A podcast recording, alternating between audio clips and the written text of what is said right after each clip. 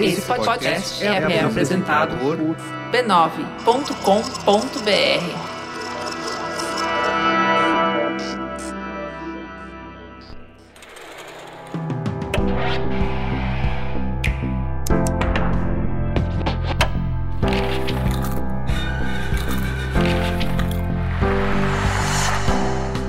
Mamileiros e mamiletes, está começando agora o nosso espaço de reflexão a partir de produções culturais.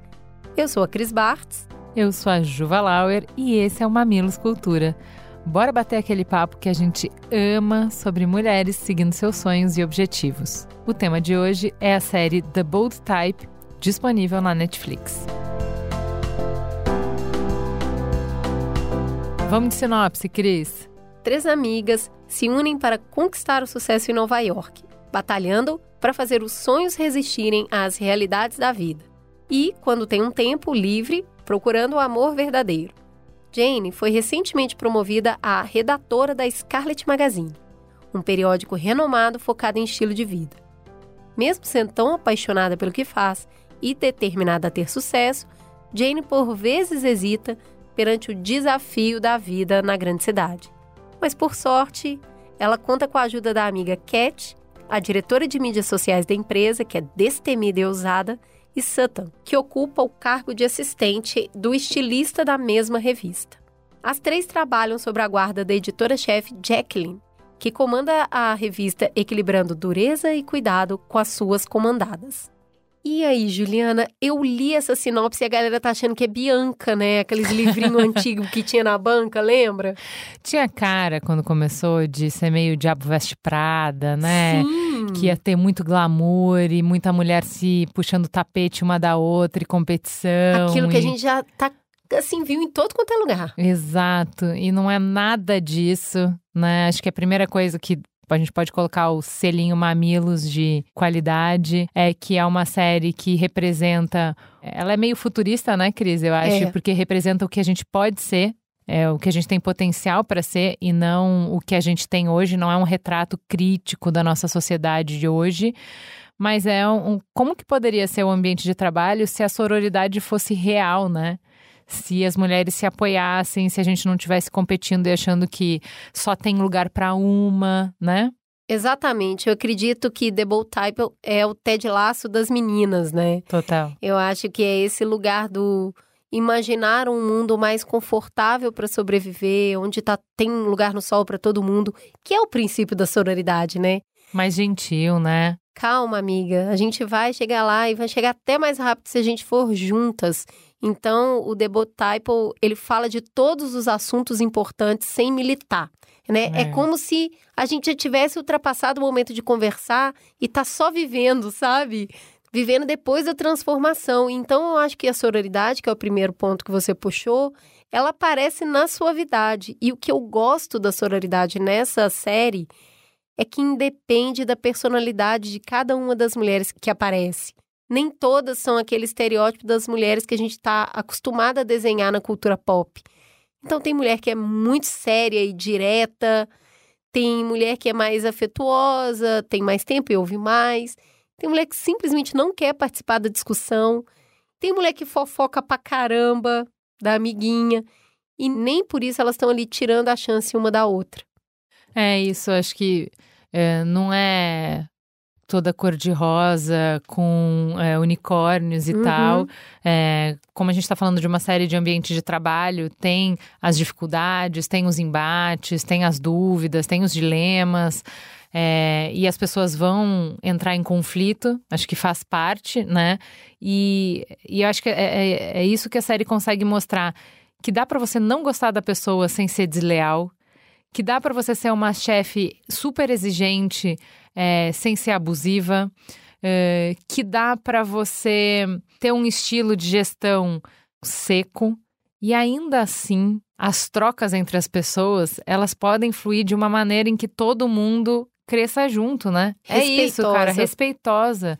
E assim, é, é, é muito gostoso de assistir as pessoas aprendendo, se transformando juntas, pela interação ali umas com as outras, elas conseguindo tirar o melhor de cada uma pela interação entre elas. Você já está puxando o segundo ponto que chama muita atenção na série, que é o diálogo. As pessoas conversam, mesmo quando elas não estão confortáveis com o que elas estão conversando. Então, a ferramenta do diálogo ali usada mostra que cada um está disposto a encontrar o outro. Às vezes, nessa dança, a gente pisa no pé, ah, tá fora de ritmo, mas está todo mundo disposto ao diálogo. Não tem aquilo, cada um foi embora com uma percepção e aquilo nunca mais foi falado e ficou ali para sempre. As pessoas conversam. É, de novo, a gente tá falando que é uma série é, utópica, né? Ela tá mostrando como as coisas poderiam ser. Então, nessa série, quando as pessoas se sentam para dialogar, por mais que elas estejam feridas, por mais que a gente esteja falando de pontos que são importantes para elas, de valores, né, de expectativas e tal, elas não derrubam no outro toda a culpa, o medo, a frustração. Elas não estão projetando tudo, então são diálogos limpos o que, que, aconteceria, como é que seria um diálogo se eu não tivesse o tempo inteiro projetando as minhas sombras no outro. Então eu conseguiria ouvir. Então eu conseguiria falar não de um lugar armado, mas eu conseguiria falar de um lugar uh, mais limpo, né? De um lugar menos estridente, de um lugar menos afiado, de um lugar que machuca menos, né? Que usa menos a força, que é menos agressivo. Então a série é muito rica de diálogos é, que são verdadeiros encontros, que são aulas de diálogos, né? Que são modelos de diálogo. Olha para lá. Se você um dia brigou com a sua amiguinha porque vocês têm opiniões muito diferentes, o fato de que você quer continuar defendendo a sua opinião não quer dizer que você não pode se aproximar dela para acolher a tristeza que ela tá pelo desentendimento entre vocês. Olha, eu gosto muito de você, eu valorizo muito a sua opinião, é, eu vejo como a gente cresce junta, eu sei que isso te magoou, eu sei que esse assunto é importante para você. Assim, é muito difícil na prática, na, no dia a dia, no cotidiano, a gente ver esses diálogos acontecendo. Mas é possível. Até por isso eles são tão inspiradores. A série se baseia nos conflitos humanos. Os conflitos de desencontro de objetivos, desencontros de opinião, não leitura da sociedade como um todo. Então, não é porque tem sororidade e superou grandes obstáculos que a humanidade, a humanice, deixa de existir, né? Então, os conflitos é, emocionais e humanos estão muito presentes e a arma para ir azeitando as relações é sempre o diálogo. E é esse diálogo desarmado que você está falando. As pessoas chegam muito para falar delas mesmas e poucos e pouco para falar do outro. Não é para cobrar, né? É para entregar alguma coisa no diálogo, né? Nem que seja a sua própria dor, mas aí você dá forma para ela para que o outro entenda por que, que você está se sentindo assim. Então, para mim é muito inspirador, eu acho muito bonito. Tem diálogos prontos assim para usar no trabalho, na amizade, no casamento, e é a importância de falar. Eu tô muito com uma frase na cabeça ultimamente que é nada é óbvio. Quando você parte do princípio que o outro já sabe e que ele entendeu, aí você começa a perceber que a atitude dele é, é aquela, você fala, ele já entendeu e mesmo assim tá agindo assim. E aí você começa a ficar mais magoado. Nada é óbvio. Se você tá sofrendo, se você tá se sentindo triste, fala, explica. E aí você pode não chegar em lugar nenhum. Mas nada é óbvio que você não deva puxar a conversa, puxar o diálogo. Isso me lembra é, de uma fala da Brené Brown no, na apresentação que ela tem lá na Netflix, acho que é A Coragem de Ser Imperfeito, que ela oferece essa ferramenta de diálogo, né? Que é chegar para a pessoa e dizer: quando você faz tal coisa, a história que eu conto para mim é. Porque daí você conta, você não tá acusando ela de ter feito isso, você não tá jogando o bicho no colo dela, né? As suas projeções, os seus medos, é só reconhecer que nessa falta de diálogo, que quando a gente não está trocando impressões, quando a gente não está conferindo o óbvio, uhum. no, no, não existe vácuo. No vácuo, a gente preenche lacuna. Então é, ó, Cris, ficou uma lacuna aqui. Não é óbvio, eu não sei. Como a gente não se falou, eu tô contando uma história para mim. E a história que eu conto para mim é essa aqui. É uma história ruim, não é uma história boa. E você sabe, falando isso, né, as pessoas uh, podem ouvir e falar assim: isso é difícil demais, não, eu não sei falar assim. Eu acho que ninguém sabe. Só que a gente não vai aprender se a gente não começar. Ninguém vai abrir a boca pro diálogo e sair flores igual na série. Você vai fazer, aí você vai fazer de novo, aí você vai falar, errei aqui, mas eu não quero parar de dialogar. O único jeito de chegar naquele estado da arte ali, aliás, é o único jeito de conquistar qualquer coisa na vida que eu conheço é fazendo. É isso. E aí tem que fazer. Fazer de coração aberto, né? Observando, atento, né? Porque daí cada vez você dá um passinho a mais. Se a gente der sempre um passinho a mais, aí a gente. Um dia a gente chega. É uma dança bonita, né? É, exato.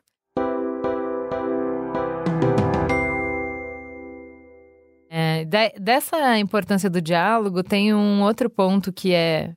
A série toda é ao redor disso, que é da importância da amizade, né? Mas importa ainda, pô, já fizeram Friends, já fizeram o How I Met Your Mother, tá cheio de séries sobre amigo, precisava de mais uma série sobre amizade? Ah, pois manda amizade que tá pouco, manda mais. Eu gosto muito da forma como a amizade é retratada ali na série, porque elas vivem muito próximas, como elas trabalham, as três que são as principais amigas, falando dessa parte da amizade. Elas trabalham muito juntas, elas tão, vivem uma parte do tempo muito grande juntas, vai ter atrito. Vai ter discordância de opinião, vai uma hora que você precisa de um ombro e a amiga tá fazendo outra coisa e não vai conseguir te dar. E aí, eu, eu tava falando com a Ju antes de começar a gravar. Eu acho que se a pessoa nunca te decepcionou na vida, é muito difícil saber se ela é sua amiga ou não. Porque talvez não tenha nem proximidade o suficiente para isso ter acontecido. Porque se tiver proximidade, fatalmente vai ter esbarrão. E aí, o que, que você faz na hora que tem esbarrão? O que, que você faz, Juliana? É, eu acho até. Não sei se tem ou não tem fatalmente, mas a amizade fica mais forte pelo que vocês superaram juntas do que quando não tem nenhum esbarrão, né? Acho que o, os esbarrões é, sobrevividos são os que contam um pouco da história da amizade, né? E ali é, eu acho bem interessante porque eles desenham personagens que têm personalidades opostas em alguns casos, né? É o meio Sex and the City. E elas conseguem se respeitar nas diferenças, se admirar nas diferenças, se apoiar nas diferenças, e quando isso gera conflitos, eu acho interessante que elas tenham um, um código entre elas de não deixar o tempo passar e sedimentar é, o, o, desconforto, a tristeza, né? Então elas elas sempre tomam uma atitude muito rápido quando a coisa azeda, né? Elas chamam para conversar bem rápido. Puxar a cordinha. Puxa é. a cordinha, para, peraí, isso aqui foi um pouco grande demais, talvez a gente deva arrumar. E aí, nesse lugar da amizade, nesses tempos, né, que a gente tá revisando tanto os valores, a forma como a gente enxerga o mundo, é, são relações de interesse, né? Você fica com uma pessoa numa relação de amizade ou, ou, romântica quando tem uma troca. Você entrega uma coisa, a pessoa te entrega outra. E a gente tem tido muito essas, esses choques, né? Porque cada um está num pedaço da caminhada para os temas de diversidade e de equidade e de direitos humanos que a gente está perseguindo. E cada um está num pedaço do caminho. E aí esses choques entre amigos têm acontecido pelas redes sociais, pelo WhatsApp, pelos piores métodos possíveis para o diálogo, sabe? Total. É, que são julgamentos morais, né? Que daí você fala, ah, então essa pessoa não tem nada a ver comigo, né? Porque uma pessoa que pensa assim, então. E eu acho bem legal como elas conseguem, assim, a série mostra momentos em que algum tema, algum fato, alguma situação tá muito clara para uma ou para as duas e tem uma que ficou para trás, que não entendeu ainda, entendeu? E ela vai ter o tempo dela de entender, e ela vai ter o tempo dela e tá tudo bem. E é, você percebe que na amizade tem esse acolhimento de não colocar fórceps na cabeça da pessoa, entendeu? Tem um espaço de respeito pelo que a pessoa é, por da onde ela veio, esse tentar compreender, né?